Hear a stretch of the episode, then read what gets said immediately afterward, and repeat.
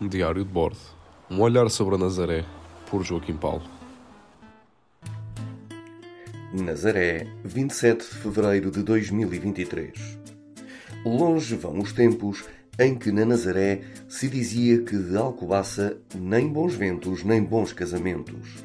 Um pouco à imagem do que os portugueses diziam dos espanhóis. Bem vistas as coisas, as semelhanças são grandes.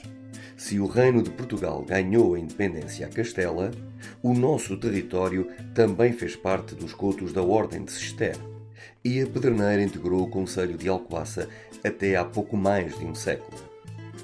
A rivalidade entre as duas terras é conhecida, mas felizmente nas últimas décadas as coisas mudaram para melhor.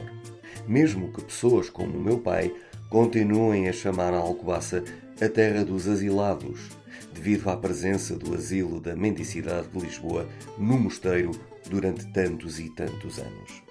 Adiante, isto são resquícios do futebol. O que cumpre aqui dizer é que Nazaré e Alcobaça têm mais a ganhar do que a perder se trabalharem em conjunto. E se durante muito tempo alguns autarcas pensaram e agiram de forma diferente, aliás, basta recordar que fomos obrigados por Alcobaça a ir para o oeste quando a nossa vontade era ir para a Leiria, hoje as coisas são distintas. E até já há projetos, ainda que no papel, entre os dois municípios.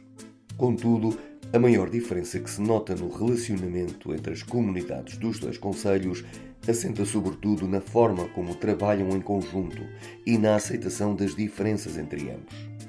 Vem isto a propósito do Alcobacense Cherky, que passou à final do Festival da Canção no passado sábado e que não teve pejo em dizer ao país e ao mundo que nasceu em Alcobaça e vive na Nazaré. Já bebeu água da fontinha e agora não quer outra coisa.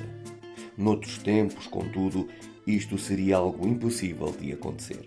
Também por isso, boa sorte, Sharky.